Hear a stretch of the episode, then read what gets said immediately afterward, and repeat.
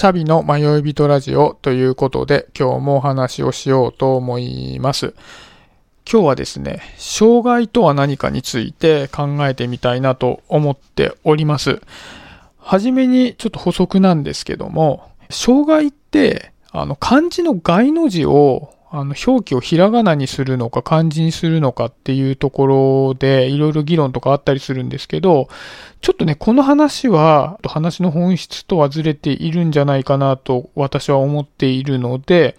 今回は触れずに行こうかなと思ってます。はい。その上でちょっと本題に行こうかなと思ってるんですが、えー、障害って何なんですかね？えー、よく障害って個性だとか、いや、個性じゃないんだよと。障害なんだよ、みたいな論争を見かけることがあるじゃないですか。じゃあ、障害って個性なのかなっていうふうに考えたときに、ちょっとね、あの話のフックとして、身体障害界のま第一人者というのはやはり乙武さんだと思うので、乙武さんを例にして考えてみたいなと思うんですけど、先日、乙武さんの YouTube を見たんですね。3日前ぐらいに、え投稿されてたものだと思うんですが、おにぎりを自分で握ってみるっていう内容だったんですね。で、まあ、乙武さん手がないので、おにぎりを握るっていうのは、まあ大変苦労をする作業だとは思うんですけど、苦労しながらやってる様というのを、まあ、乙武さんならではの笑いを交えて、まあ、撮っているような動画なんですけど、その中で、乙武さんが炊飯器を閉めようとしてたんですよね。ご飯炊いた炊飯器を閉めようとしてた時に、まあ、腕が短いような感じなので、なかなかこう、炊飯器の蓋のところに手が届かないで、やっと閉めたと思ったら、閉めが甘くて開いてしまったっていうシーンがあるんですね。で、その様がすごいキュートで笑いを誘うような感じになってたんですけど、まあ、動画的にもね、それを面白く見せる編集をしていて、同じシーンをこうリピートして流すような感じになってたんですけど、こういうのって、やっぱりこの炊飯器を閉められないことで笑いを誘うっていうのは、間違いなく乙武さんの個性じゃないですか。だって僕がやっても、え炊飯器の蓋が閉められないのってエンターテインメントとしては成立しないので、やはり乙武さんが持っている個性から出る笑いになると思うんですね。で、そういう意味で言うと、これは個性なわけじゃないですか。ということは、身体障害というのは個性なのか？というふうに言うこともできますよね。ただ一方で、乙武さんはこう、日常生活を一人で営むことってちょっと難しいと思うんですよね。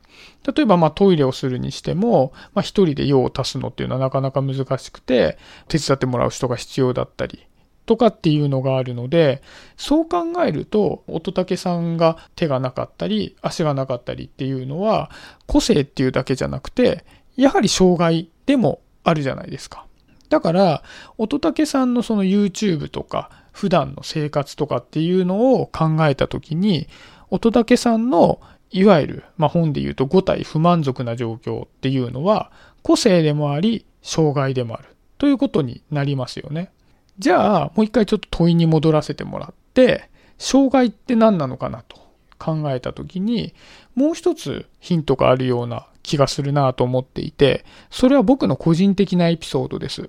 それは、僕は今年の頭に発達障害の検査を受けに行ったんですね。で、なんで受けに行ったかっていうと、まあ、夫婦の間で僕が ADHD なのではないかっていう話になったからなんですね。で、発達障害って何なのとか ADHD って何なのっていうことについても深く触れたいとは思うんですが、それをやってしまうと話が脱線するかつ長くなりすぎるのって、えー、それは別の回でぜひ話をさせてもらおうかなと思ってます。簡単に言うと ADHD ってまあ最近はね結構浸透してるのかなと思うんですけど昔で言う多動いわゆるこう注意欠陥多動性障害というやつですね。いわゆる落ち着きのないやつみたいなね。そういうやつですね。で、その ADHD かどうかっていうのを診断しに行ったんですね。まあ、ADHD だけじゃなくて発達障害全般を調べる検査なんですけども、結果を言うと、こういう感じでした。ADHD の特性は強く出ているが、診断するには至らないというものでした。これってちょっと違和感がある結果じゃないですか。だって ADHD の特性は強く出てるんですよ。なのに診断はしないと言っているんですね。で、ここにはからくりがあって、発達障害の診断が出る、その条件っていうのがあって、発達障害の特性がありますと。で、その特性によって、社会生活に困りごとが起こっている。この場合は発達障害の診断がおりますと。僕がこれに当てはまっていた場合は僕は ADHD ですという診断が出るということですね。なので、え、発達障害の特性がすごく強いかとか、そうでもないかとか、そこが問題なのではなくて、そのことが、え、社会生活の困りごとになっているかどうかによって、診断の可否というのが決まるわけですね。ちなみに、僕は小学校の頃、典型的な多動の子だったんですね。まあ、いわゆる ADHD の子でした。もう授業はほぼまともに聞くことができなかったので、通知表は一番悪い時で、ほとんど全部もっと頑張りましょうでした。で、一つだけもう少しですっていうのがあって、他は全部、えー、もっと頑張りましょうっていう感じだったんですね。要するによくできましたは一個もなかったっていうことですね。で、まあ、通知表ってそこにまあいろいろ先生のコメントとかも書かれてるじゃないですか。で、発達障害の検査を受けに行くときって、こういう子供の頃の小学校の子の通知表を持っていくといいよとかっていうのが何かに書いてあったんで持ってったんですね。で、当時の通知表を見て精神科の先生は、あ、典型的な、えー、発達障害児の通知表だねって言ってたんです。で、それだけ、えー、僕はある種優等生的な発達障害児だったはずなのになぜ社会的な困りごとに至ってないのかっていう話になってくるんですけど、これは専門用語で代償的機能っていう言い方をするんですけど、苦手なことを別の能力でカバーすることができるんですよね。子供の頃っていうのは、まあ、いろんなその特性だとか長所だとかいろいろあるんですけど、カバーをするほどの、まあ、ライフハックを身につけてないので、そのまんま困りごとになってしまうことが多いんですけど、大人になってくるとだんだんだんだんいろんなことを学んでくるので、自分の得意な側面で、いわゆる ADHD のマイナスの側面っていうのを補うことができるようになったりするらしいんですね。それを僕は今に関してはうまいことできているので、障害の診断は下らなかったっていう流れなんですね。で、ここでちょっともう一度問いに戻りたいんですけど、障害って何なのかなって言った時に、じゃあ今回の僕の診断の話とか、乙武さんの事例からわかるのは、障害っていうのは特性のことというよりは社会的な困りごとのことだっていうふうなことがわかりますよね。なので、発達障害とか身体障害っていう言葉は、その人に害があるっていう意味というよりは、どちらかというと、体とか発達に特性があり、その特性によって困りごとがある人っていうのが、いわゆる発達障害の人とか身体障害の人っていうことになるわけですよね。で、そう考えると、じゃあ発達障害の人とか身体障害の人とかって言った時に、この障害っていうのは人に宿っているものではなくて、社会インフラの方に宿っているとも言えると思うんですよね。結局社会的に困りごとがあるってことは、その特性に社会がマッチしてないっていうことなので、社会インフラがその特性に対して未整備だという問題っていうふうにも言い換えることができるような気がするんですよね。例えば、近視の人いると思うんですよ。目が悪い人。0.1とかそういう人を例にしたときに、仮にですけど、この世にメガネ、コンタクトレンズ、レーシックの技術がなかったら、近視ってなかなかの身体障害だと思うんですよね。だって見えないわけですから、あまり。ちなみに僕は、えー、10年前に、10年、もうちょっと前かな、レーシックの手術をしたので、もともとはドッキンガンで0.04しかなかったんですけど、今1.5あるんですよね。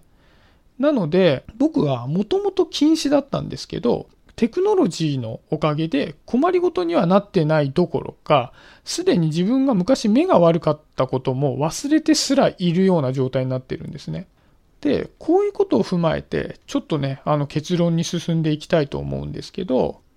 一番初めに、まあ、ちょっとこれは話の争点にしないとかって言いながら、まあ、障害の害の字を、まあ、漢字でどうのこうのって話をしてたと思うんですけど、実はこの害なんて字を人に使うもんじゃないよみたいな話っていうのは、えー、話がちょっとずれていて、障害の害っていうのは社会の未整備という害だっていうことですよね。で、この社会の未整備っていうのは、いわゆる、えー、バリアフリーとか、えー、テクノロジー、の、問題だけではないと思うんですね。いわゆるインフラだけの問題ではなくて、一人一人の人の意識の問題でもあるような気がするんですよね。あの、心のバリアフリーとかって言い方もすると思うんですね。で、社会的な困りごとって、要するに何かっていうと、生きづらさのことじゃないですか。自分の特性があることによって、社会の中では生きづらいよっていうことじゃないですか。で、まあ、社会的な困りごとってちょっと表現が硬いですけど、これを生きづらさと言い換えたときに、多くの人って生きづらさって持ってないですか？すごく世の中生きやすいよと思ってる人よりも、どこかあの生きづらさを持っている人って、すごく多いんじゃないかなって。むしろそちらの方が生きづらくない人よりは多いんじゃないかなっていうふうに思うんですね。